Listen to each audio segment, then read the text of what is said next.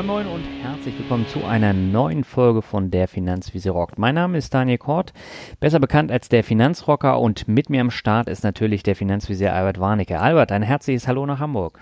Ja, hallo Daniel, nach Lübeck zurück. Alles okay bei dir? Bei mir ist alles super und ich freue mich, dass wir jetzt schon die zweite Staffel des Jahres 2019 beenden mit dieser Folge. Ja, das ist wieder Staffelfilane, Mensch. Und äh, ich denke, da haben wir uns einen echten, ja, sozusagen schönen Schmacko jetzt nochmal ausgesucht für den August. Entweder wenn man gerade wieder anfängt zu arbeiten oder wenn man noch am Strand liegt. Ich denke, in beiden Szenarios eine tolle Folge. Erzähl uns doch mal, Daniel, was ist denn heute angesagt in den nächsten Minuten? Das Hauptthema ist, wenn Geld keine Rolle mehr spielt. Und dafür haben wir Kolja Barkon von Aktien mit Kopf eingeladen. Denn der gute Kolja macht ja jetzt schon seit einigen Jahren sehr, sehr erfolgreich einen Podcast. Er hat einen YouTube-Channel, hat mehrere Bücher veröffentlicht. Und bei ihm ist es halt so, dass er sich über Geld nicht mehr so viele Gedanken machen muss wie vor einigen Jahren. Und äh, genau über solche Punkte haben wir dann mit ihm gesprochen. Wie hat sich sein Weg überhaupt dahin entwickelt, dass er sich über Geld gar keine Gedanken mehr macht, ne, Albert? Ja, genau, das ist es. Und dann natürlich eben, welche Gedanken macht man sich denn wenn man sich keine Gedanken mehr über Geld machen muss. Genau, das sind so die Leitfragen für die kommenden 60 Minuten oder 65 Minuten. Mhm. Und ja, bevor es losgeht, wollen wir natürlich nochmal darauf hinweisen, dass wir nicht vergessen werden, wenn wir jetzt in die lange Pause gehen. Auf keinen Fall.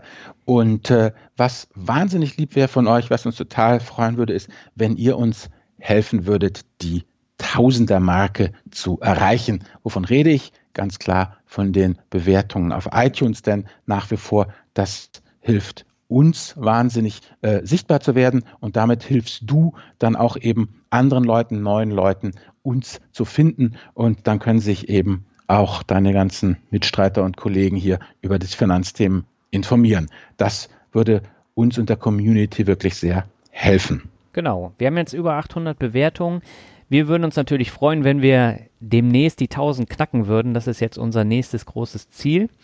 Und ja, dann würde ich sagen, gehen wir ab ins Interview. Auf jeden Fall. Los geht's.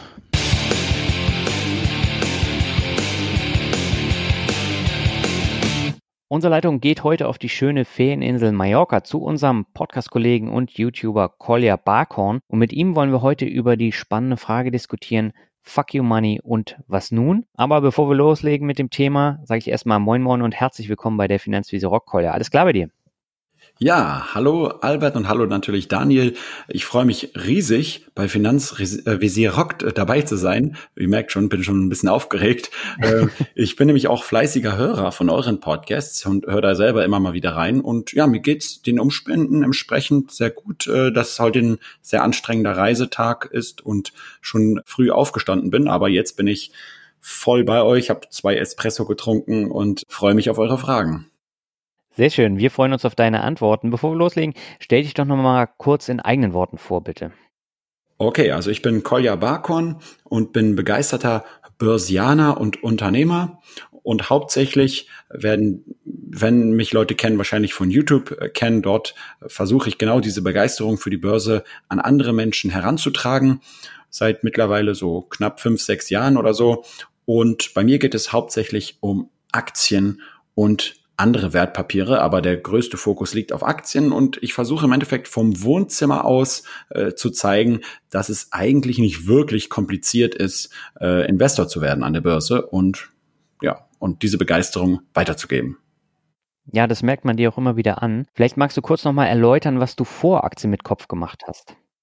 Sehr gerne. Also ich war äh, vorher auch schon auf YouTube aktiv mit den unterschiedlichsten Experimenten. Das ging von äh, lustigen Comedy-Videos über Bundeswehr-Videos. Als ich äh, damals bei der Bundeswehr war, haben wir auch einige lustige Aufnahmen gemacht, die ich dann dort bei YouTube verbreitet habe. Mhm. Und ja, hat mehr oder weniger gut funktioniert alles. Und irgendwann habe ich dann mal gemerkt, dass im Fitnessstudio, wo ich gearbeitet habe, ich habe parallel eine Ausbildung gemacht zum Personal Trainer und dann später auch zum Fitnessfachwirt. Das war eigentlich so immer meine zweite große Leidenschaft, dass ich im Studio immer wieder dieselben Sachen erklärt habe. Also Leute wollten halt entweder Muskeln aufbauen oder Fett abbauen und ich habe im Endeffekt wie so ein Perpetuum mobile jeden Tag immer wieder das Gleiche erzählt.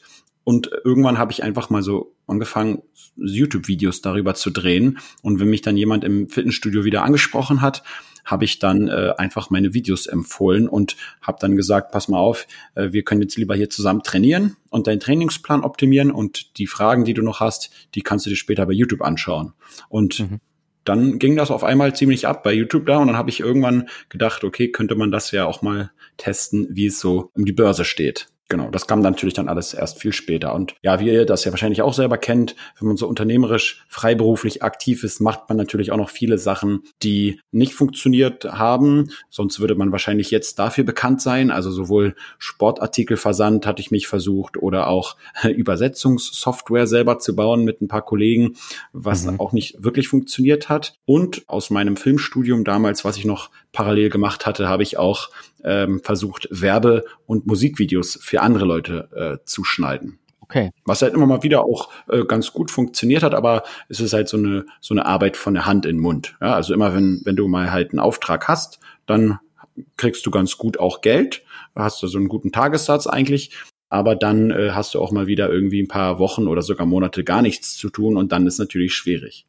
Ja, und wir wollen ja heute darüber diskutieren, Fuck You Money und was nun? Und zum Einstieg in dieses Thema habe ich eine etwas andere Frage. Erinnerst du dich noch an den Moment, wo du festgestellt hast, dass du es dir jetzt tatsächlich leisten kannst, ein selbstbestimmtes Leben zu führen? Wann war das und was ging dir da konkret durch den Kopf? Ja, das weiß ich sogar noch ziemlich gut, weil das war damals so Ende 2014, mhm. als wir, also ich mit meiner damaligen Frau und Lebensgefährtin und meinem Sohn nach Mallorca ausgewandert sind. Und das war ein ziemlich stressiger Umzug mit Bahnstreiks und allem Möglichen. Und dann sind wir irgendwann in Valencia angekommen und von dort mit dem Auto dann auf die Fähre gefahren.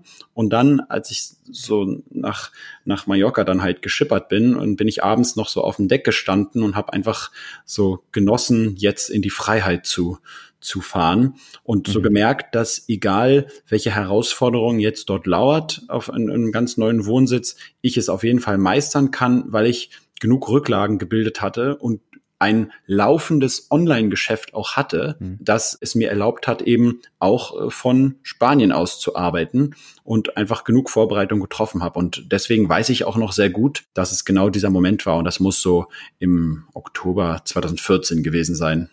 Sehr spannend. Albert, ich erinnere mich, dass du für meine erste und einzige Blogparade 2015 auch einen Artikel geschrieben hast, in dem es um das Leben und Arbeiten in der arschlochfreien Zone ging. Das ist ja quasi die Übersetzung von Fuck You Money. Warum war dir denn damals das Ziel so wichtig, Albert?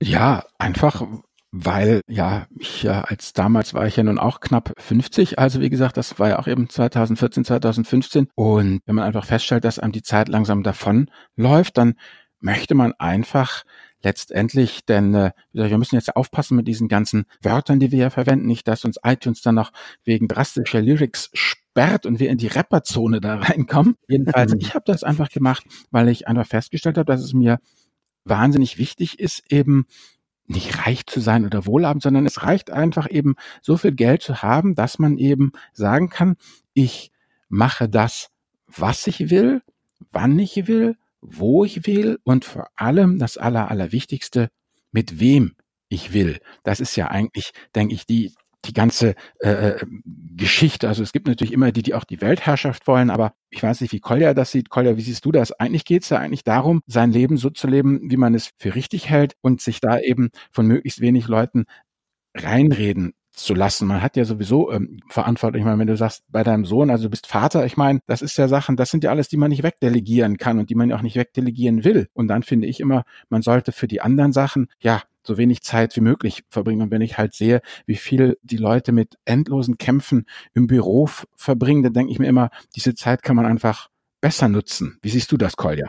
Mhm. Ja, genau. Also ich muss sagen, der, der Drang in diese Selbstständigkeit kam bei mir, es war so zweierlei. Einerseits war es einfach so eine Art, war es gezwungen, weil es eigentlich nichts anderes wirklich gab, was mich interessiert hat oder weil es einfach kein Jobmodell gab, was mir wirklich zugesagt hat. Weil ich habe halt festgestellt, egal ob ich in einem Sportladen arbeite oder in einem Fitnessstudio, dass es einfach immer sehr schwierig ist, aus so einer impulsiven Idee. Und, und das muss ich halt einfach zugeben. Ich habe einfach manchmal so Ideen, die will ich sofort umsetzen, sofort mhm. testen. Und ich habe keine Lust, die erst ewig abzusprechen mit anderen, um irgendwie um Erlaubnis zu fragen. Und dann habe ich halt festgestellt, dass ich eigentlich so was Teamfähigkeit und, und auch so Strukturen angeht, wie es in einem klassischen Unternehmen vorherrscht, dass ich dafür einfach nicht geeignet bin und dass auch die anderen Leute dann mit mir nicht klarkommen. Ich nehme mal ein Beispiel, Fitnessstudio und es ist vorgeschrieben, dass die Trainingspläne mit den Studenten, die mussten da immer so Einzelanweisungen machen, bevor sie das Fitnessstudio benutzen konnten an der TU in, in, in Berlin. Und dann stehen da so die ganzen vorgefertigten Übungen drin und ich irgendwie parallel voll im Fitnessstudio am Trainieren und am mich weiterbilden und Bücher lesen und merke mir auf einmal so, ey, eigentlich gibt's noch viel coolere Übungen, die gar nicht dort angeboten werden und fange dann an, den Leuten halt ganz andere Übungen noch zu zeigen wohingegen ich dann merke, den Leuten hilft das richtig und die sind auf einmal voll begeistert dabei, hm? kriegt dann aber irgendwie auf den Deckel vom Chef, weil er sagt, hey, du hast dich hier an die hm? Systeme und an die Regeln zu halten, was ja auch wichtig ist für ein Unternehmen, aber ich komme damit einfach nicht klar. Und deswegen ist das bei mir so nicht unbedingt, dass ich sage, ich will gar nicht für einen Chef arbeiten oder so, weil ich denke mir immer, klar, als Selbstständiger arbeitest du dann halt eben für deine Kunden. Die sind dann im Endeffekt dein Chef. Aber ich will halt einfach selber irgendwie entscheiden können und Sachen testen. Und das ist irgendwie in so einer Struktur von Unternehmen bisher noch nicht möglich gewesen für mich. Und deswegen war das von mir eigentlich von Anfang an klar, dass ich das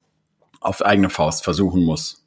Also Franchise-Nehmer bei Kieser oder anderen Ketten wäre dann nichts für dich gewesen, weil da wärst du ja dann Chef gewesen. Ja, aber natürlich hast du auch bei Kisa natürlich eine ganz, vor allem bei Kisa, eine ganz klare Struktur und Art und Weise, wie das aufgebaut sein muss. Ähm, ich würde, ich würde sagen, äh, im CrossFit wäre ich vielleicht glücklich geworden, mhm. weil im CrossFit hast du ja äh, eine ziemlich ja, ich sag mal auch militärisch ausgerichtete äh, Trainingseinheit, die auch ziemlich viel Kreativität erlaubt und trotzdem unter diesem System CrossFit läuft. Das hätte, glaube ich, funktionieren können. Aber ja, wusste ich damals noch nicht, dass es das gibt.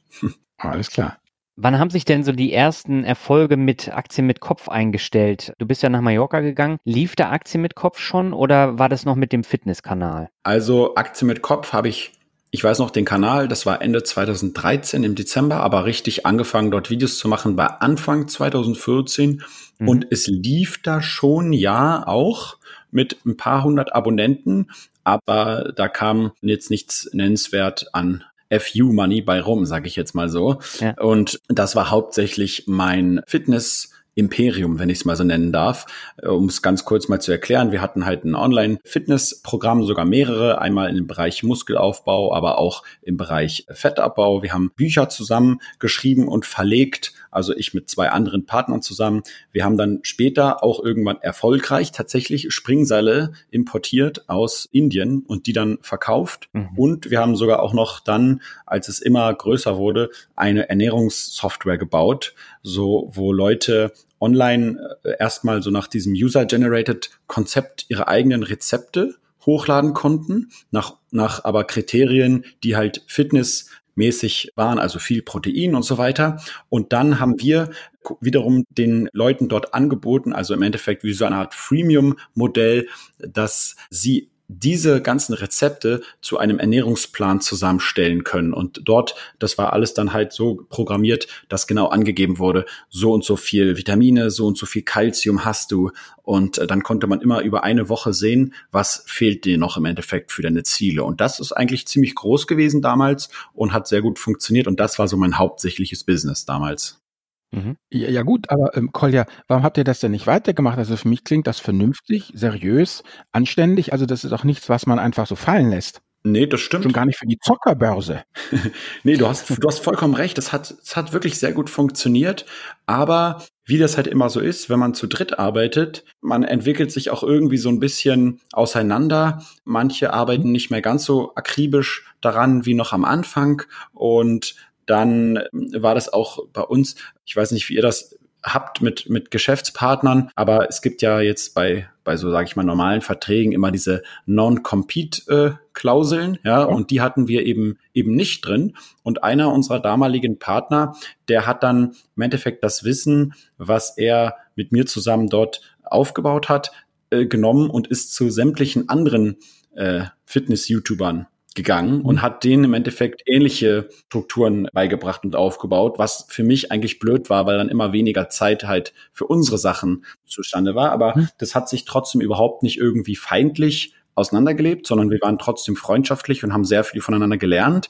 Aber der hauptsächliche Punkt war einfach der, dass ich keine Lust mehr hatte, weil ich irgendwie nichts mehr zu sagen hatte im Fitnessbereich mhm. und äh, sich die Dinge immer wiederholt haben, diese mhm. Inhalt. Und deswegen habe ich das wohl dosiert immer mehr runtergefahren und versucht, andere Sachen mhm. aufzubauen. Und da sehe ich das genau wie der Rainer Zittelmann. Ja, nicht, also da ging es gar nicht um groß um Geld, sondern wenn du nicht mehr brennst, starte eben neu. Und wenn ich halt mit etwas viel Geld mhm. verdiene, aber keine Lust mehr drauf habe, morgens aufzustehen dafür, dann kann ich das einfach nicht mehr weitermachen, ja. Verstehe, aber wie sieht denn das aus mit den Aktien? Ich habe ja gerade festgestellt, du hast ja praktisch angefangen wie ich, also gut Dezember 2013. Ich habe ja im, im Januar, äh, Februar 2014 angefangen, also es nimmt sich ja nichts. Und äh, findest du nicht, dass sich das jetzt auch langsam für dich wiederholt? Also ich merke jetzt schon irgendwie, wie soll ich sagen, genau, dass man jetzt langsam in diesen Bereich mit dem Finanzvisier kommt. Also nicht, dass wir jetzt aufhören wollen, aber das ist so ein Grund, warum wir jetzt ja auch eben diese Podcast mit unseren Gästen machen, also Finanzvisier Gast und Duell, dass eben Daniel und ich einfach auch festgestellt haben, dass was wir beide so bestreiten können, das ist jetzt auch langsam auserzählt. Ja, ich weiß, was du meinst. Dieser Punkt kommt bei mir ab und zu, mhm. aber ich habe festgestellt, ich muss einfach nur dann, wenn, wenn das passiert, dann fange ich einfach an, mir meine Wunschliste bei Amazon abzuarbeiten und, mhm. und, und lese selber wieder viel Neues und neuen Input und treffe mich wieder mit neuen Leuten und dann auf einmal zack, habe ich wieder Dutzende neue Themen und spannende Sachen. Ich könnte mir natürlich vorstellen, dass im Bereich ETFs und passivem Investieren irgendwann tatsächlich so alles gesagt ist.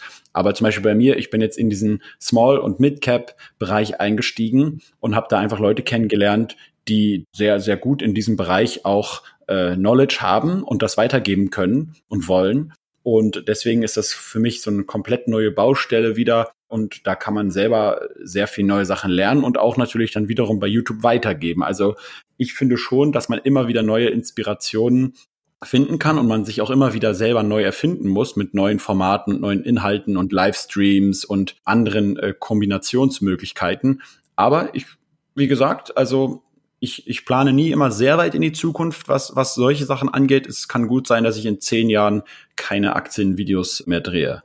Jetzt würde mich natürlich interessieren, du hast das eine Business mehr oder weniger fallen gelassen, ist wahrscheinlich dann ausgeklungen, auch die, die Einnahmen dann so langsam. Wie hast du denn neues Einkommen aufgebaut? Womit verdienst du denn jetzt mit Aktien mit Kopf konkret Geld?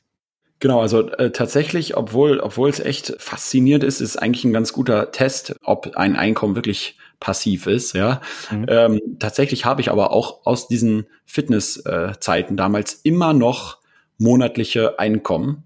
Zwar jetzt nicht mhm. mehr welche, die so hoch sind, dass ich mir den kompletten Lebensunterhalt und so weiter finanzieren kann, aber immer noch im so unteren vierstelligen Bereich erziele ich aus Sachen, die ich von vor fünf, sechs Jahren gemacht habe und noch länger Einkommen. Und das finde ich halt echt faszinierend, ja. Ein, ein Durchbruch war, das kann ich ja vielleicht schon mal äh, erzählen, das war halt ein, ein Buch, was ich damals geschrieben hatte. Und das ist vollkommen unerwartet komplett durch die Decke geschossen, ja. War überall monatelang äh, auf den Bestsellerlisten. Das hieß der Abnehmschlüssel. Und das wird auch heute immer noch gekauft. Und da habe ich mir echt, äh, also wirklich was aufgebaut, was anscheinend auch länger funktioniert. Aber natürlich ist es so, dass es dann auch wieder nachlässt, ganz klar, wenn man nichts mehr macht, ja. Und ja, jetzt äh, Geld verdienen, alles, was halt irgendwie im Kapitalismus möglich ist. Also ich mache äh, Werbung, ich mache Affiliate Marketing, ich mache Sponsorings, zum Beispiel mit der Börse Stuttgart. Die, die mhm. sponsern ja unter anderem immer zwei Videos pro Monat auf meinem YouTube-Kanal. Ich mache Produktplatzierungen immer mal wieder, sowohl bei YouTube als auch im Podcast, ja, so man halt Werbung natürlich einblendet, die einem selber mhm. gut gefällt. Dann mache ich natürlich auch Bücher. Ich habe vor zwei Jahren ein Buch geschrieben. Äh, jetzt schreibe ich wieder an einem neuen, das ich mit dem Lars zusammen rausbringe. Den kennt ihr ja wahrscheinlich auch. Und ja. äh, dann mache ich auch noch Beteiligung an anderen YouTube-Kanälen und anderen Projekten. Zum Beispiel demnächst mache ich einen, einen Kanal mit, mit einem Tennisspieler zusammen, der ist, spielt in Deutschland LK2-System, also das, der ist ein sehr, sehr, sehr guter deutscher Tennisspieler und hat eine absolute Begeisterung fürs Tennis. Ja, und da wollen wir halt mal gucken, was eigentlich so dort möglich ist. Und dann habe ich auch noch Beteiligung an anderen Unternehmen, wie zum Beispiel Immobilieninvestmentfirmen, mit denen ich zusammenarbeite und dann natürlich noch Investments in Aktien und andere Sachen. Also vor allem, was jetzt so einkommensmäßig das Ganze betrifft, ist das vor allem im P2P-Bereich, ja, dass halt diese Zinseinkommen echt jährlich äh, steigen und steigen und man diese natürlich dann entweder sich selber auszahlen kann oder reinvestieren können. Aber bei den Aktieninvestments ist es natürlich so, dass man wenig davon jetzt zur Veräußerung nimmt. Ja, also ich verbrauche jetzt nichts aus meinen Erträgen aus den Aktieninvestments, weil ich will das ja immer reinvestieren. Mhm. Genau, und da habe ich noch was vergessen. Ich glaube nicht doch ab und zu noch natürlich solche Aufträge beziehungsweise Auftritte, dass ich jetzt, neulich war ich bei der Bayern LB eingeladen, die haben so ein Event gemacht zum Thema irgendwas mit Digitalisierung und so weiter. Ihr kennt ja das Thema und da war auch eben ein kurzer Snippet zum Thema Influencer Marketing im Finanzbereich und dann, ja, kriegt man das eigentlich auch ganz gut bezahlt. Und ich habe tatsächlich auch über, wieder überlegt, dass ich wieder mit Coaching anfange. Ähm, allerdings nicht so primär im Fitnessbereich, sondern halt eben mehr in unseren Themen. Genau, aber das ist jetzt erstmal so Zukunftsmusik und hauptsächlich, ja, habe ich, glaube ich, eine Menge aufgezählt jetzt. Ja, also ist eine wirklich große Bandbreite. Gibt es denn Grenzen, welche Sponsoren du akzeptierst oder mit wem du zusammenarbeiten möchtest? Oder hörst du dir erstmal alles an? Also natürlich gibt es hier ganz, ganz äh, genaue Grenzen. Natürlich äh, einerseits die, die Zuschauer oder Zuhörer sehen natürlich immer nur das, was es an die Öffentlichkeit schafft. Aber ja. ich gehe da eigentlich prinzipiell immer so vor, dass ich mir von, sage ich jetzt mal, nehmen wir mal das klassische Beispiel Online-Bank, äh, dass mhm. ich mir halt die raussuche, die mir am besten gefallen und die ich auch selber nutze und dann diese empfehle. Und mhm. damit, um diesen Interessenkonflikt auszuschalten, nehmen wir jetzt mal an, ihr habt einen Partner, der, der, also es gibt ja da so die, die immer sehr aggressiv bei, bei YouTube auch werben mit, mit CFDs und so weiter. Mhm. Und nehmen wir mal an, die zahlen euch, bezahlen euch halt sehr gut im Vergleich zu einem anderen, der halt eher nicht so gut zahlt. Ja, dann würde man jetzt sagen, okay, äh, kann ich das jetzt trotzdem noch empfehlen? Ich sage mir ganz klar nein, weil einen Ruf kann man ja sehr schnell verlieren im Internet wieder und außerdem will ich halt selber immer nur das empfehlen, was ich mir selber auch empfehlen würde. Und ich bin dann einfach knallhart und gehe zu meinen Werbepartnern hin und sage, passt mal auf, die anderen, die wollen mir halt viel mehr bieten, aber ich würde lieber euch empfehlen, äh, können wir da nicht was machen? Ja, und dann mhm. ist es in der Regel so, dass über die Jahre einfach die Werbepartner dann mitziehen und entsprechend mir die besten Werbepartner eben auch dann äh, mich gut bezahlen. Und dann ist eigentlich, ist es perfekt, weil dann kann ich die Sachen empfehlen, die mir wirklich Spaß machen und verdiene trotzdem gutes Geld damit. Ja. Du hast ja eben die Beteiligung schon erwähnt. Wie mhm. funktioniert mhm. das, wenn du dich jetzt an einem YouTube-Kanal beteiligst? Gibst du Wissen rein oder wie läuft genau. das? Genau, also das, es gibt unterschiedliche Modelle, die sich so rauskristallisiert haben, aber in der Regel ist es so, man sucht irgendwie ein Talent oder auch ein anderes Talent findet einen in irgendeinem Bereich, sei es jetzt mal Versicherung. Nehmen wir mal den Bastian Kunkel, der wohnt auch hier auf Mallorca. Der hat mich damals angeschrieben, er, will, er möchte gerne einen Versicherungskanal bei YouTube starten und er möchte gerne den Namen Versicherung mit Kopf verwenden, was ich denn davon halten würde. Und dann habe ich ihm natürlich erstmal so geschrieben, nee, finde ich überhaupt nicht gut, denk dir mal was Neues aus. Und dann zwei Minuten später habe ich ihm noch eine E-Mail geschrieben und meinte so, du lass mal kurz skypen. Ja, und dann haben wir irgendwie so fünf Stunden geskypt und dann haben wir uns halt ähm, ja so ausgetauscht und haben gesagt, ja, lass es doch, äh, lass uns einfach mal treffen und gucken, mhm. äh, wie wir so miteinander drauf sind. Und dann hat sich daraus ent entwickelt dieser Versicherung mit Kopf YouTube-Kanal, wo er einfach dieses Versicherungswissen reinbringt und ich eben äh, vor allem am Anfang eben die Reichweite mitbringe und, und äh, die Erfahrung versuche weiterzugeben, äh, dass man natürlich nicht jeden Fehler, den man selber gemacht hat, der neue Partner auch machen muss. Genau.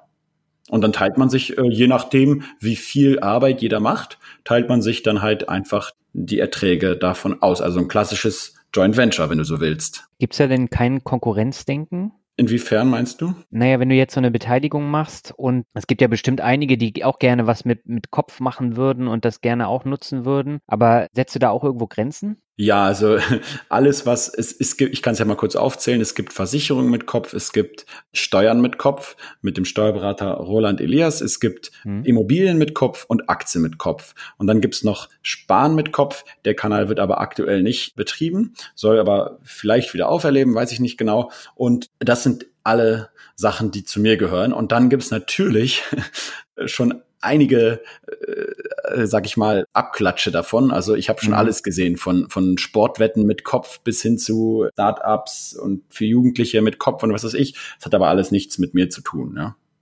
Okay. Genau. Unternehmerkanal machst du auch noch, ne? Genau, Unternehmerkanal, äh, da bin ich auch noch mit dabei, genau, aber das ist halt kein Mitkopfname. Hast du dir das nicht schützen lassen? Du kannst halt immer die einzelnen Namen schützen, wie zum Beispiel Versicherung mit Kopf oder Immobilien mit Kopf. Ach aber so. ich kann natürlich nicht, dann müsste ich halt im Endeffekt äh, jede Zitrone mit Kopf irgendwo schützen lassen, um mir jede Idee aus. Ja, ich dachte sozusagen, irgendein ein beliebiges Wort aus dem Duden mit Kopf, einfach die Kombination irgendwas mit Kopf, dass du das kann man nicht schützen lassen. Nee, so kann ich das nicht schützen lassen, leider. Schade. Ja, weil gut, betrifft uns ja nicht, wir haben ja nicht so ein riesen Imperium, der Daniel und ich. Wir haben ja einfach nur Finanzrocker und Finanzvisier hier beim deutschen äh, Marken- und Patentamt schützen lassen. Nicht so ein ganzes Rudel praktisch. Aber es ist auch eigentlich eine Sache, die jetzt nicht so äußerst, also ich denke mir halt immer, die Leute, also mich schreiben bei Instagram viele Leute an und sagen, hey, gehört das zu dir? Dann sage ich halt sofort, nö, gehört, gehört nicht zu mir. Und ich weiß jetzt nicht unbedingt, ob es für diejenige Person, die, die etwas Neues startet mit einem, mit einem Namen, der offensichtlich eigentlich von jemand anders äh, kommt, ob man damit unbedingt halt so auf Dauer Erfolg hat, weiß ich nicht. Also mich stört das nicht. Okay, ja gut, ist ja ganz entspannt, wie soll ich sagen, das ist ja mal das, was man in der Startup-Branche auch immer sagt, weißt du, dieses nach dem Motto, eine Hammer-Idee, schlecht ausgeführt, ist immer noch schlecht ausgeführt. Ja, dann besser eine solide Idee, aber ein super Team. Also es kommt dann immer noch auf die Leute drauf an, ja. wie die das umsetzen. Okay, dann halte ich mal fest, also du bist selber YouTuber, du bist Aktionär und du bist mhm. praktisch, ja, wie soll ich sagen, ein, ein YouTube-Inkubator auch noch, der Ein-Mann-Inkubator. Kann man, kann man so sagen, ja. ja. Alles klar, gut. Na, das ist ja schon mal wirklich interessant. Also das äh, für unsere Hörer und Hörerinnen ist das eben, das zeigt eben letztendlich ja genau das, was wir ja auch immer predigen. Also habe viele verschiedene Einkommens Ströme ja letztendlich. Das heißt, wenn du eben deine Affiliate-Geschichten nicht mehr machen kannst oder willst, hast du noch die Bücher oder deine Unternehmensbeteiligung und all diese ganzen Geschichten. Jetzt würde ich gerne mal einen Themenwechsel machen. Und zwar, wie in Gottes Namen kommst du auf nach Mallorca zu gehen, wo du doch auf die Kanaren gehen könntest? Also wenn ich das machen würde, was du machst, ich würde ja sofort auf die Kanaren gehen. Was hat dich nach Malle gezogen? Ja, also das ist natürlich auch eigentlich immer viel mit, mit Zufall und so, denke ich mal, ähm, zusammen. Mhm ich war halt einfach auf Mallorca vorher und fand das einfach hier toll. Vielleicht, wenn ich auf mhm. Ibiza gewesen wäre oder auf den Kanaren, dann wäre ich vielleicht dort gelandet. Mhm. Das weiß man irgendwie nie genau vorher. Aber ich glaube, auf die Kanaren, da sind die Flüge, jetzt im Nachhinein versucht man sich das schön zu reden, aber ich glaube, die Flüge, die sind schon etwas länger. Ach, viel länger, das sind vier Stunden. Also das ist ja, ja richtig am Hinterkopf von Afrika. Also genau. wie gesagt, das ist irgendwie 150, 200 Kilometer von ja. äh, Spanisch-Sahara weg mhm. und das ist ja nochmal südlich von Marokko. Also du fliegst schon richtig fett auf die Kanaren. Genau. Malle ist ja mehr wie Busfliegen. So ist es. Also heute aus Nürnberg zum Beispiel eine Stunde 50. Ne? Also ist eigentlich. Ja, und vor allem, es fliegt ja auch dauernd aus jeder Stadt was. So sieht's aus. Also die Verbindungen sind eigentlich wunderbar. Vor allem nach Stuttgart und so kann man mit Ryanair für 18 Euro fliegen oder so immer wieder. Und das geht eigentlich schnell. Ist halt genau dieselbe Zeitzone. Das sind alles Sachen, die man halt erst später rausfindet. So, also mhm. klar, wie gut es ist. Also das muss sich zum Beispiel jeder fragen, der auswandern mhm. will in die USA oder nach Kanada. Wie geht er mit diesem Zeitzonenproblem um? Ich habe für mich mhm. festgestellt, mhm. es wäre für mich komplett unmöglich, in irgendeiner Art und Weise, sowohl was irgendwie Familie angeht zu Hause, als auch geschäftliche Partnerschaften zu Hause mhm. auf Dauer durchzuführen mit diesem Zeitzonenproblem. Also ich wüsste nicht, wie man das bewerkstelligen könnte. Dann ja. kommt natürlich noch dazu, dass es einfach hier sehr äh, nah ist an Deutschland und trotzdem eigentlich immer super Stimmung ist. Alle Deutschen, die hierher kommen, sind in der Regel gut gelaunt, weil sie entweder Urlaub haben oder weil sie auch irgendwie irgendwas Cooles gemacht haben, sonst würden sie meistens nicht hier wohnen, ja. Aber du hast richtig feste Adresse, also auf Mallorca. Das ist dein erster genau. Wohnsitz. Ja, ja, also bei mir ist 100 Prozent nicht nur mein erster, sondern einziger Wohnsitz Mallorca mhm. und auch die Firma, die ich, die ich betreibe, die SL, ist zu 100 Prozent Spanisch. Hier zahle ich alle Steuern und alles, also sozusagen versichert. Ich habe nur noch die deutsche Staatsbürgerschaft, wenn du so willst. Okay, also mit anderen Worten, dieses Thema Niederlassungsfreiheit EU hat sich bei dir tatsächlich, also in der Praxis auch dann bewährt. Das ging. Also du konntest einfach sagen, ja. Tag auch, ich bin der Kolja und ja. ich äh, werde jetzt hier arbeiten bei euch. Und die Malokkiner konnten dich dann nicht sozusagen des Landes verweisen, weil du Ausländer warst. Das ist immer ein Vorteil der EU. Ja, also genau, also die konnten das nicht nur nicht machen, sondern die haben auch überhaupt gar keine Anstalten in irgendeiner Art und Weise gemacht, um das, okay. um das auch nur also zu versuchen. Also im Gegenteil, so es ist halt immer so eine Integrationssache. Mhm. Äh, ganz mhm. interessant, sich mal in einer neuen Kultur auch zu integrieren. Ja. Es ist ja nicht irgendwie so, dass man irgendwie am Ballermann lebt und alle da Deutsch sprechen, sondern wenn du aufs Amt gehst, auf, aufs Amt gehst, kann es sehr gut sein, dass du jemand jetzt mittlerweile, 2019 ist es schon so, dass viele auch wieder Englisch sprechen und so, aber mhm. damals zum Beispiel, da haben die jetzt nicht Anstalten gemacht, unbedingt viel auf Englisch zu reden. Und mhm. wenn die aber merken, du strengst dich an und du mhm. lernst Spanisch und du willst dich dich einbringen, dann sind die sehr, sehr, sehr zuvorkommend und helfen mhm. dir eigentlich ziemlich gut bei allen möglichen. Mhm. Ja. Habla Español. Genau, ja, es klappt sehr gut mit Spanisch und es gibt aber auch, und das ist das Lustige, es gibt ja auch für wirklich jedes erdenkliche Detail irgendeinen Service. Also zum Beispiel, wenn du dein Auto ummelden willst, dann gibt's hier sofort einen, einen deutschen Service dafür, wo du einfach hingehst und zahlst und dann fahren die mit dir, wenn du willst, sogar zum TÜV und mhm. machen alle Termine und also du kannst es dir auch ganz einfach machen und das darf einfach dafür zahlen, ja. Aber du, so wie ich dich einschätze, du hast dich in die Schlacht gestürzt sofort. Ich liebe das einfach. Und das war auch im Nachhinein, klar, am Anfang denkt man beim Auswandern, so, ja, äh, das Wetter und alles schön und man sieht das Meer. Aber schlussendlich, wenn ich jetzt im Nachhinein drüber nachdenke, ich liebe einfach diese Herausforderung. Mhm. Ich bin auch sofort, als ich hier war, mhm. ähm, habe ich äh, so ein paar Leute kennengelernt und der eine hat zu mir gesagt, du musst sofort so eine SL gründen, eine spanische GmbH. Mhm. Du, du musst nur 3000 Euro einbringen, das ist nicht so wie in Deutschland und, und du kannst auch viel absetzen und es kommt halt eben noch aus der Finanzkrise, dass viele so Handwerksbetriebe beispielsweise, mhm. wenn die halt hohe Steuern hätten und, und, und hohe Einlagen und so weiter, dann könnten die nicht überleben. Und deswegen ist das Gesetz hier so, dass du eben halt schneller eine Firma gründen mhm. kannst, als vielleicht es, oder mit weniger mhm. Aufwand, als es in, in anderen Ländern der Fall ist. Und dann habe ich auch sofort angefangen, mich umzuschauen nach nach Aktiendepots. Und das war eine sehr, sehr harte Arbeit, weil da gab es fast nichts damals. Mhm. Und habe mir aber trotzdem gleich so ein Online-Depot eingerichtet, habe sofort spanische Aktien auch gekauft, mhm.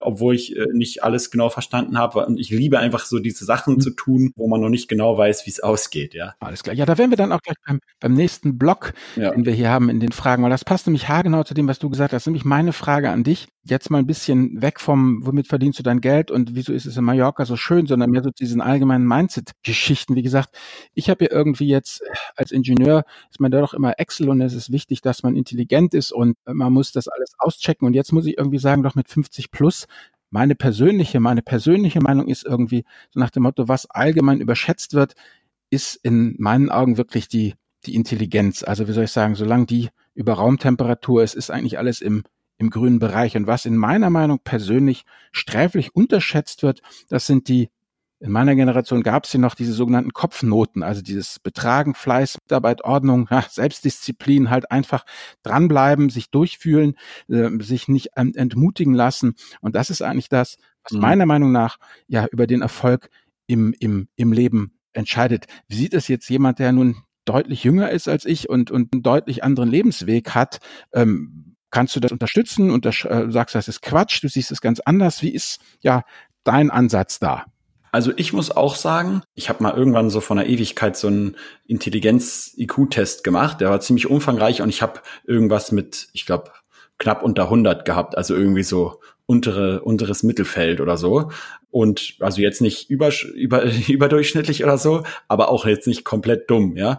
Und als ich das gemacht habe, das war auch so ein richtiger Befreiungsschlag danach, so, weil ich einfach so wusste, okay, bin jetzt halt nicht der intelligenteste, aber das hält mich ja im keinsten Fall auf. Ich glaube sogar, dass zu intelligente Menschen sehr häufig sogar Probleme haben, was unternehmerische Dinge angeht. Natürlich ist es äh, so, dass wenn du halt alle diese Kopfnoten, wie du es nennst, und zusätzlich noch eine übertriebene Intelligenz, du wahrscheinlich uneinholbar bist und in, auf dem Genie-Level bist. Aber ich habe immer wieder festgestellt, Leute, die ich jetzt noch von früher kenne, die sehr viel schlauer sind als ich, dass die zum Beispiel viel zu häufig irgendwelche Dinge in der Theorie hinterfragen und viel zu intensiv sich auseinandersetzen mit irgendwelchen wenn ist Prognosen und Analysen, äh, wohingegen äh, jemand anders, der der einfach äh, ein bisschen naiver ist, wenn wenn du so willst, einfach im Durchschnitt viel mehr umsetzt als die und, und nicht immer ständig, und das ist halt im Unternehmertum, finde ich, viel wichtiger, Dinge umzusetzen. Ja, das Leben konjunktiv bringt dich nicht voran. So ist es, so ist es, genau. Und, und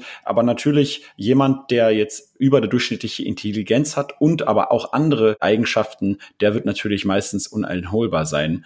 Ja, aber die normalen, lass mal die Normales reden, wie wir. Genau, ich würde jetzt auch, genau, ich würde jetzt auch nicht sagen, dass Intelligenz so die unbedingt wichtigste Eigenschaft für Erfolg ist. Das, das ja. sehe ich eigentlich ganz genau wie du. Ja.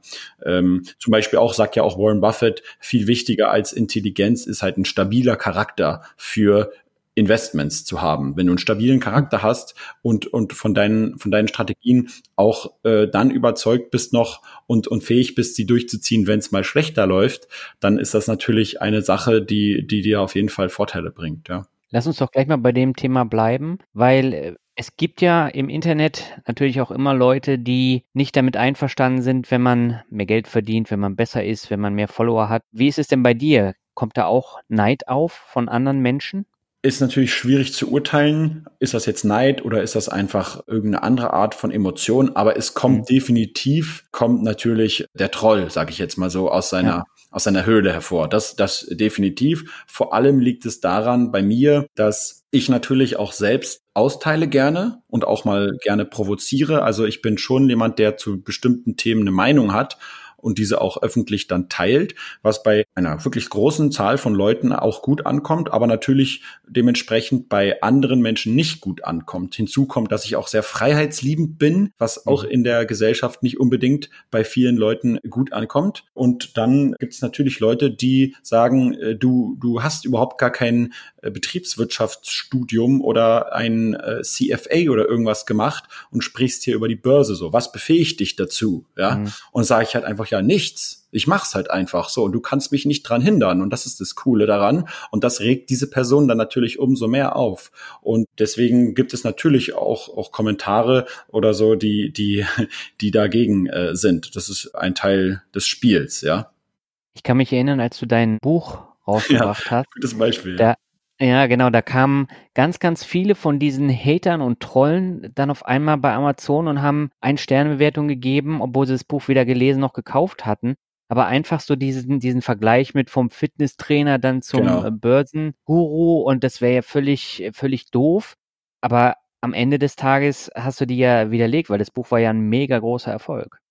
Ja, also ich muss sagen, durch diese, da hatte ich sogar mit, mit dem Lars damals so Software eingesetzt, um, um das mhm. herauszufinden. Und wir haben tatsächlich herausfinden können, ähnlich war es übrigens auch bei dem, bei dem Buch von, von der Frau von Jeff Bezos. Die haben, glaube ich, aufgrund dieses Buches damals dann angefangen, diese Software zu, äh, zu veröffentlichen. Oder ich glaube, weiß gar nicht, ob die von Amazon selbst ist, aber die, du kannst jedenfalls damit nachweisen, wenn eine große Anzahl von Bewertungen halt fake ist, ist es nicht nur mhm. das, dass die Leute das Buch nicht gelesen haben, sondern dass diese negativen Bewertungen in den großen Schwall zur selben Zeit veröffentlicht werden. Ja. Und genau, und das hat schon den, den Erfolg, das kann ich ganz klar und ehrlich auch sagen, das hat schon den Erfolg am Anfang auch eingetrübt von diesem Buch. Weil es ist mhm. natürlich so auch aufgrund der ganzen Algorithmen und so, dass ein Buch, was negative Rezensionen hat, nicht so hoch rankt, wie jetzt ein Buch, was sehr gute Bewertungen hat. Und das muss man schon sagen, ist, ich habe ehrlicherweise mit mehr Erfolg am Anfang gerechnet, als das Buch dann tatsächlich hatte. Klar, es hat sich verkauft und so, aber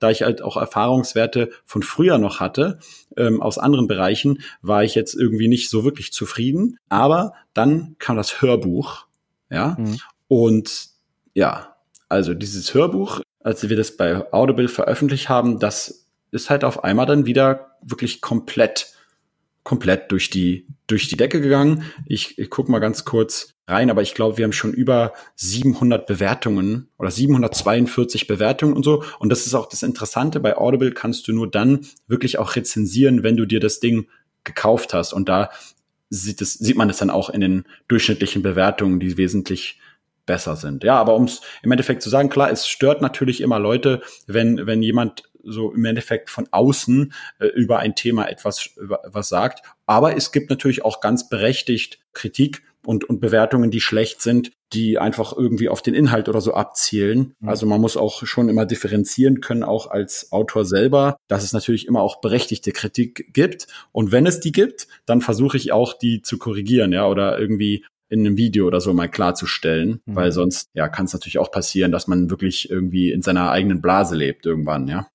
Wie problematisch werden denn solche Anfeindungen, wenn sie dann in den privaten Bereich reinkommen? Ich erinnere mich, vor kurzem hattest du auch das Problem, dass die Leute mit deiner neuen Frisur nicht so zufrieden waren und dass sie dann jedes Video auch von, von anderen Kanälen dann damit torpediert haben. Und ja. ich habe gedacht, ich, ich werde nicht mehr, aber ist es für dich ein großes Problem?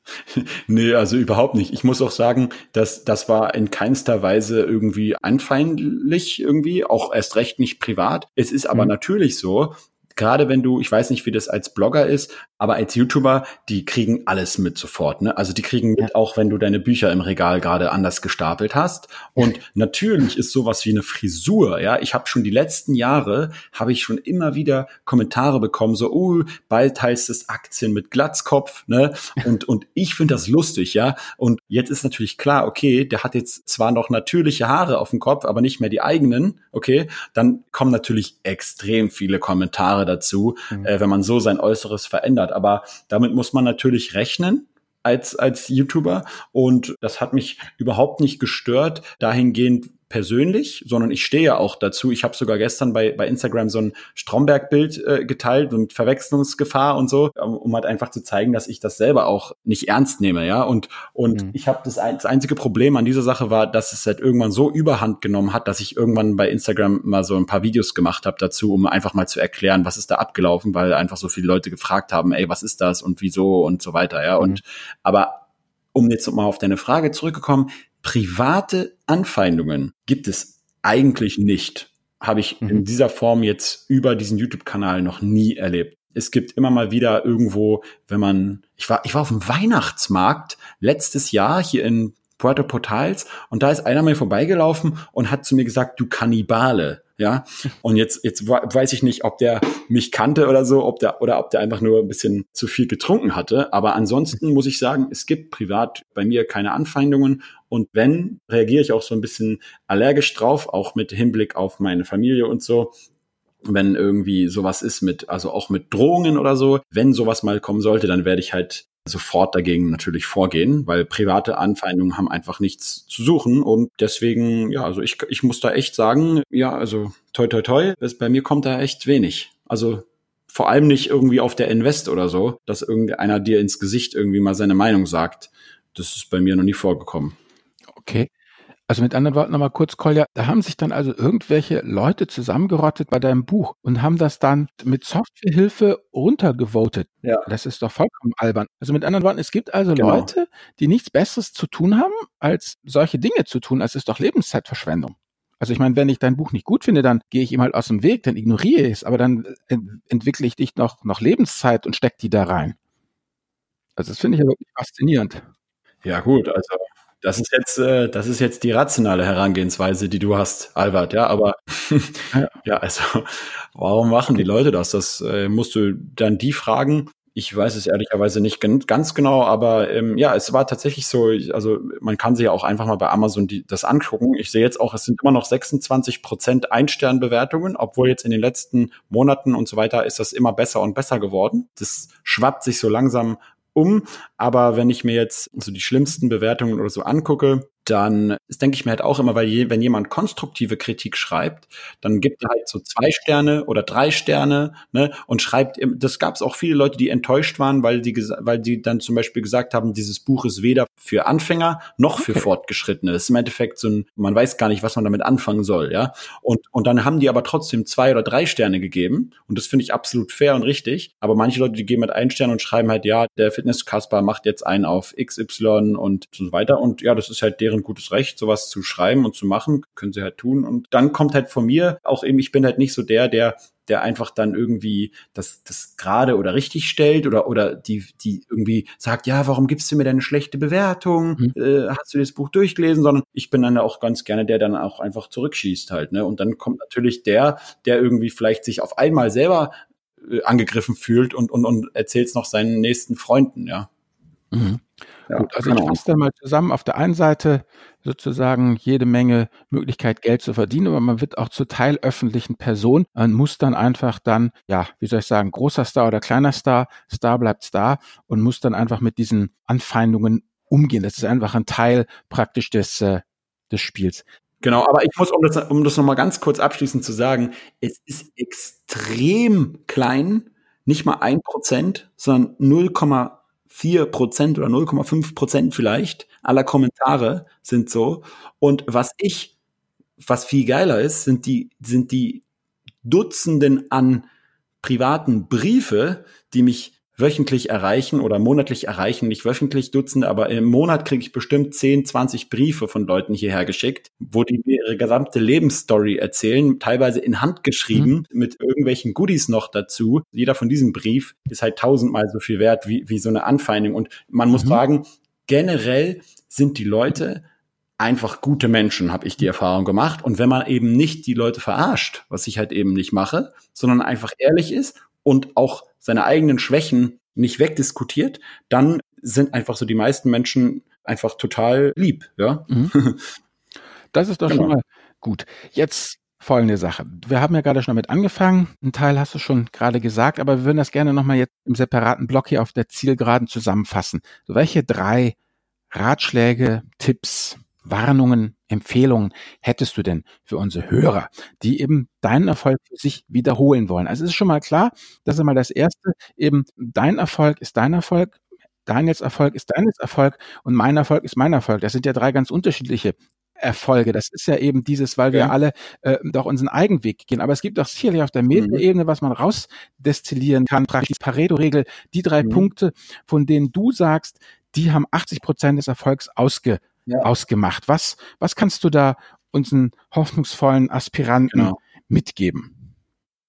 Okay, also vielleicht gehen wir dann nochmal zurück an eine der Sachen. Ich finde, als erstes ist so ein bisschen, wie soll ich es nennen, um nicht auch das immer wieder zu sagen, was, was überall steht. Ich sag's mal, unternehmerische Naivität, ja, dass man zum Beispiel keine Vorurteile hat gegenüber Ideen, weder seinen eigenen noch anderen Ideen, weil schlussendlich ist jede Idee es wert, am Markt getestet zu werden. Und wenn ich jetzt heutzutage eine Idee habe für irgendwas, dann urteile ich nie über diese Idee, sondern ich, ich lasse sie im Endeffekt kurz mal durch den Kopf laufen. Und dann, wenn ich merke, sie, sie bleibt im Kopf und geht nicht wieder weg oder wird ersetzt, dann gucke ich, kenne ich irgendjemand, der sich da auskennt oder der was da macht, kann ich diese Idee auf irgendeine Art und Weise mal testen oder mal irgendwie mit anderen Leuten in Verbindung bringen. Und ich beurteile aber nicht am Anfang, ob ich diese Idee gut oder schlecht finde. Und mhm. das finde ich ist einer der größten Probleme, die die die Leute haben, die mit denen ich irgendwie was mhm. was machen will oder oder die halt irgendwie starten wollen, was was normal, was, was über das Normale hinausgeht, ist, dass sie ihre eigenen Ideen kleinreden oder dass sie einfach zu schnell ein Urteil treffen. Und das würde ich halt eben niemals mhm. tun, weil ich glaube, keiner weiß das vorher. Ähm, genau. Das weiß man immer erst. Film, ne? Let's see what works. Genau. Und also, wenn du es mal so äh, erweiterst noch, mhm. lieber, lieber zehn Ideen mal testen auf Herz und Nieren und dann klappt einer oder zwei für den Ideen von den klappt dann vielleicht, mhm. als irgendwie nur eine Idee, an die man sich so verliebt und dann seinen Rest seines Lebens irgendwie damit Zeit verschwendet, ohne zu merken, dass einfach diese mhm. Idee nicht gut ja. war. Sondern lieber viele Ideen und dann einfach diese Ideen testen. Ja, das ist so ein wichtiger Ratschlag, finde ich. Und dann würde ich noch als zweiten sagen, wie wie er bei The Founder äh, in dem Film über den McDonalds-Gründer äh, sagt, äh, Persistence ja, also äh, Durchsetzungsfähigkeit mhm. und Ausdauer. Man muss halt eben dann äh, nicht den Kopf in den Sand stecken, wenn die erste oder die zweite Idee nicht funktioniert, sondern man muss im Endeffekt so stur geradeaus seinen Weg dann halt mhm. weiterverfolgen. Und das ist auch eine der schwierigsten Sachen gleichzeitig. Ich sehe es immer wieder so im Freundes- und Bekanntenkreis, so diese, dieser typische Zwischenstep, also wo Leute irgendwo in einem Job arbeiten, der noch gut läuft und sie so kurz davor sind zu sagen, ich will jetzt was eigenes mhm. machen oder ich will mehr machen und mhm. dann aber irgendwie so immer diese Entscheidung nicht so wirklich treffen. Und deswegen als zweiter Tipp, du musst halt das, die Sachen durchsetzen und ähm, dann auch einfach stur weiterverfolgen, bis es irgendwann klappt, ja. Und das ist halt einfach eine der wichtigsten Sachen, wo man immer nur motivieren kann und sagen kann, hey, am Ende des Lebens kommt es ja nicht drauf an, wie viel Erfolg du in allem gehabt hast, sondern einfach nur, hast du auch mal Dinge versucht, die nicht normal waren, ja. Und dann wirst du, glaube ich, wenig von dem bereuen, wenn du einfach äh, Sachen mal versucht hast. Und deswegen würde ich sagen, ja, man braucht einfach Durchsetzungsfähigkeit und darf nicht aufgeben, auch wenn es natürlich abgedroschen klingt. Ja, das ist so das nächste, was ich eh festgestellt habe jetzt mit meinen gut 53 Jahren, dass diese gottverdammten Plattitüden, ja, hm. die dir jeder um die Ohren haut, das Blöde an diesen Plattitüden ist, dass sie leider wahr sind. Ja, also diese auf jeden Fall. Ja, diese ist auf jeden Fall wahr. Genau, also nehmen wir mal YouTube als Beispiel. Viele YouTube-Kanäle, die ich selber gemacht mhm. habe oder die ich mit Freunden gemacht habe, die funktionieren irgendwann ab anderthalb bis zwei Jahren, fangen die an, richtig zu funktionieren. Und äh, in dieser Zeit davor hast du halt ein Jahr schon unterschiedliche Ressourcen da reingesteckt und äh, immer wieder neue Sachen getestet. Da brauchst du natürlich einen langen Atem, ja. Aber es mhm. lohnt sich halt bei allen Leuten, die dranbleiben, hat es bisher dann geklappt.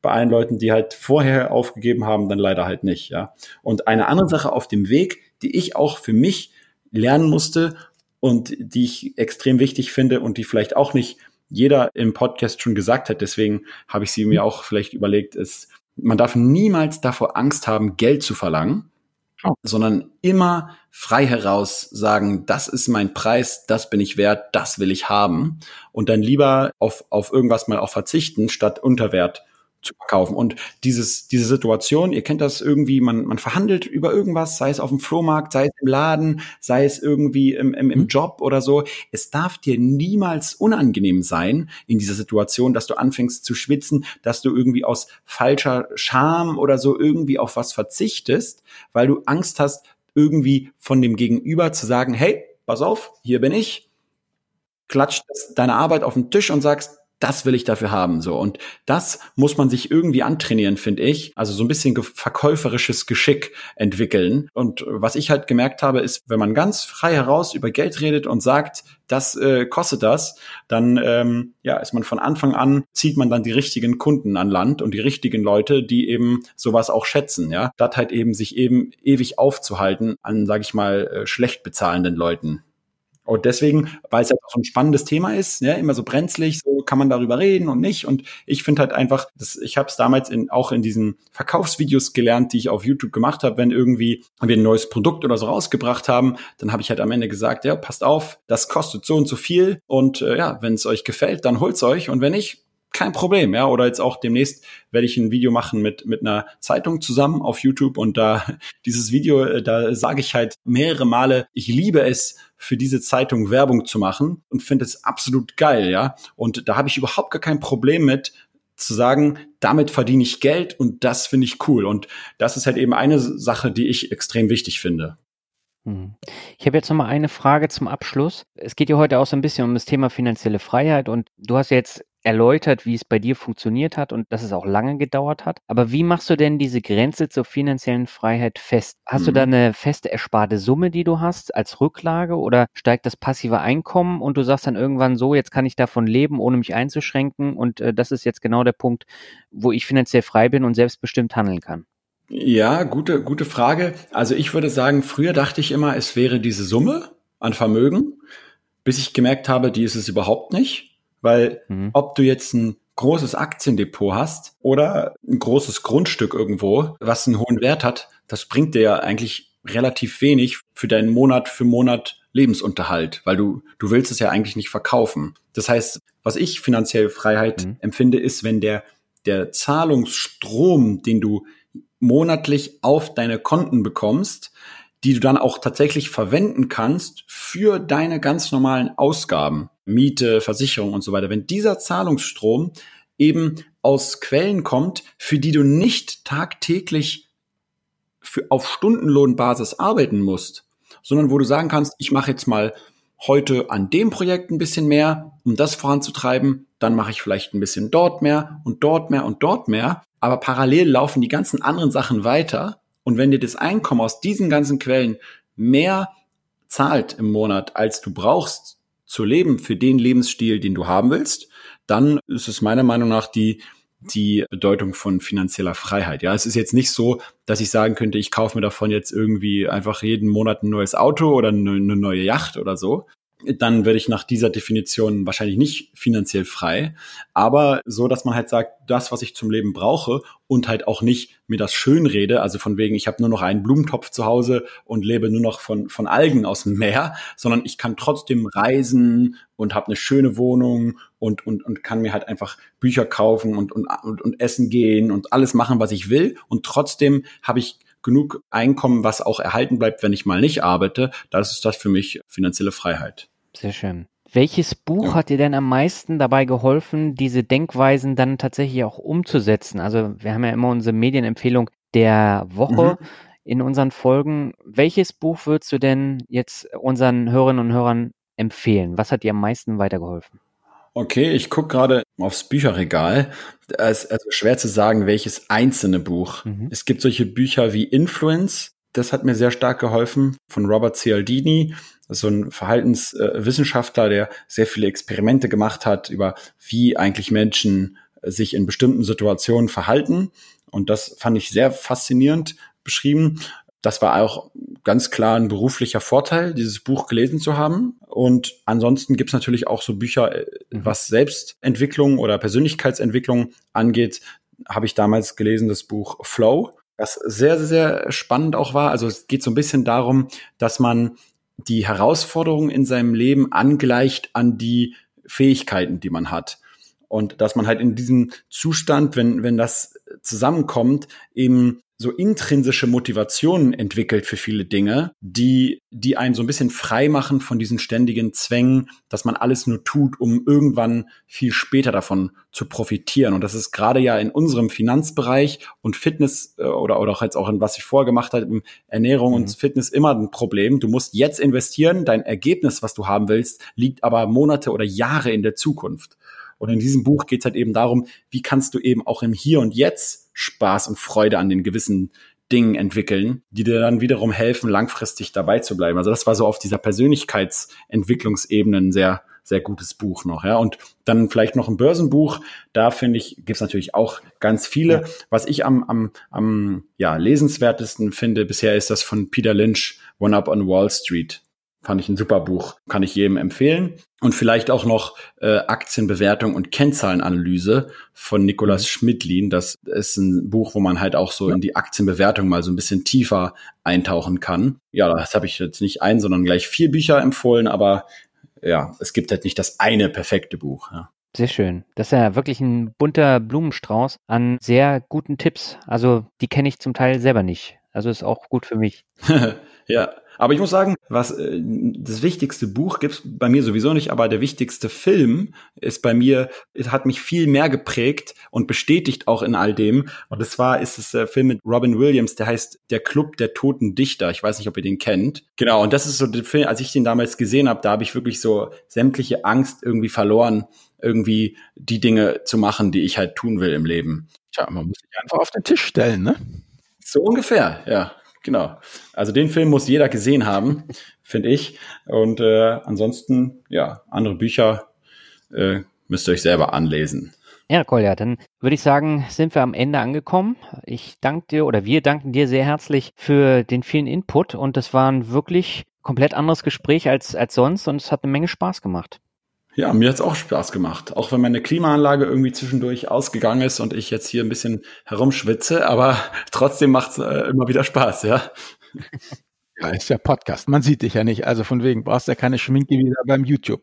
Ja, also mir hat's auch großen Spaß gemacht. Das war wirklich eine, eine, eine super Folge. Und wie gesagt, was ich ja immer so wunderschön finde, ist ja auch, also jetzt, wenn wir dich haben oder auch hier unseren Dividenden Alex und so, wenn man einfach sieht eben, dass, äh, ja, wie soll ich sagen, das klingt, soll jetzt nicht despektierlich klingen, aber wenn ganz normale Menschen, ja, die jetzt nicht von irgendeiner Elite-Uni kommen oder irgendwie von und zu sind, äh, trotzdem auch ihr Glück machen und äh, durchaus auch, ja, wie soll ich sagen, eine gewisse finanzielle ja, Zufriedenheit haben oder auch eine gewisse finanzielle Freiheit sich da eben selber erarbeitet haben, weil für mich ist das eigentlich immer sehr wichtig, sowas auch mal zu zeigen, weil wenn man ja sich die Kommentarspalten von großen Publikationen im Internet ansieht, dann, wie soll ich sagen, wir werden alle sterben und prekär sein und nichts geht mehr. Und ich mag das immer gerne hören, einfach solche, ja, normalen Erfolgsgeschichten, ja, jetzt die eben doch auch, wie gesagt, Kolja, ich will dir da nicht zu nahe treten, aber die auch für jeder Mann und jede Frau erreichbar sind, ja. Also das ist irgendwie auch ein realistischer